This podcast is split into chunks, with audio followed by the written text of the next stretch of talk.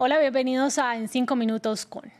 En momentos en que América Latina avanza con campañas de vacunación más lentas que las llevadas a cabo en Estados Unidos y Europa, el anuncio de la alta eficacia de las vacunas cubanas y el estudio de Oxford que respalda la posibilidad de vacunación mixta representan para muchos expertos una esperanza para la región. Para analizar este tema saludamos al doctor Oscar Franco, epidemiólogo, director del Instituto de Medicina Social y Preventiva de la Universidad de Berna, académico de Harvard y de la Universidad Erasmo de Rotterdam y nuestro asesor científico, por supuesto.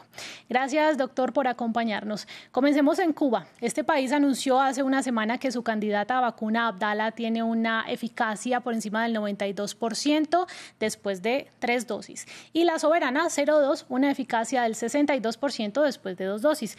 ¿Cómo analiza estos resultados? Dos palabras sobre estos resultados. La primera, esperanza y la segunda, cautela. Esperanza porque ahora mismo Cuba y Latinoamérica está experimentando la peor, el peor episodio de, toda la pandemia y las vacunas podrían ayudar mucho, aunque no van a resolver la situación solas. Además, eh, Cuba tiene historia de producir productos, tiene la infraestructura. Sin embargo, lo recibo con cautela porque estos datos aún no se han publicado en revistas científicas, no sabemos qué tan riguroso ha sido la investigación y ha faltado transparencia. Y sabemos que estos, estos productos se tienen que evaluar objetiva y rigurosamente antes de que sean autorizados para aplicarlos en la población. Doctor, en los países de América Latina, donde la distribución de vacunas avanza lentamente en comparación con Estados Unidos y Europa, ¿se podría pensar, por ejemplo, en aplicaciones mixtas de vacunas?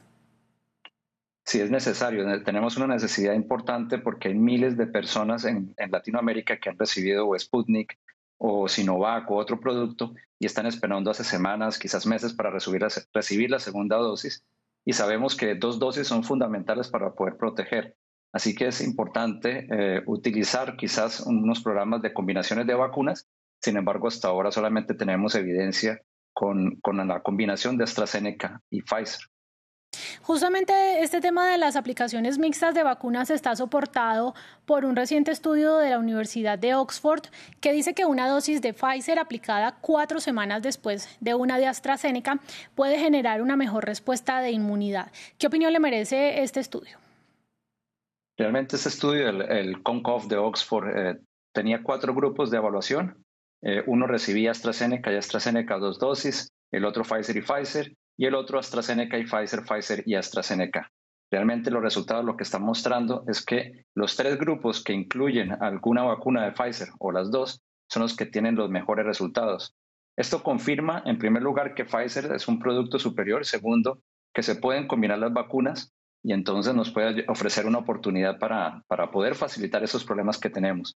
Sin embargo, aún no tenemos resultados de combinaciones entre Sputnik y, o, por ejemplo, Sinovac y otros productos y es fundamental porque son las vacunas que más se están aplicando en Latinoamérica.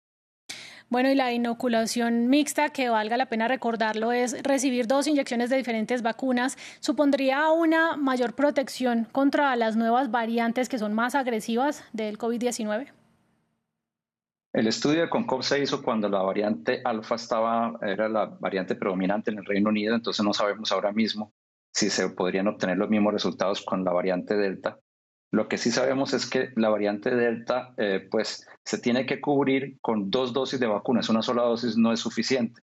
Entonces, por eso es tan importante tener esas dos dosis, ya sea una combinación o dos dosis de una misma vacuna, una combinación homóloga o una combinación heteróloga. Y el estudio de Oxford analiza también la importancia de los intervalos entre una dosis y otra. Por ejemplo, que un intervalo más largo de tiempo entre dos vacunas de AstraZeneca puede ser más efectivo. ¿Por qué se da esta situación?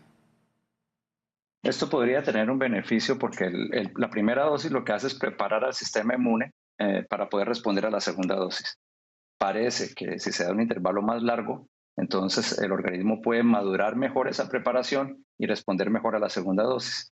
Sin embargo, hay dos inconvenientes al respecto. El primero es de logística, entonces es traer a las personas después de, dos meses o tres meses y tratar de volverlos a traer para, la segunda vacuna. Y la segunda es la más importante, que es de, de prevención, porque vemos que la variante Delta, por ejemplo, que ahora mismo amenaza con ser la variante predominante, necesita de dos dosis para poder proteger. Entonces, si dejamos a la población con una sola vacuna, pues están vulnerables. Al doctor Oscar Franco, muchas gracias a ustedes también por su sintonía. Siga en France 24.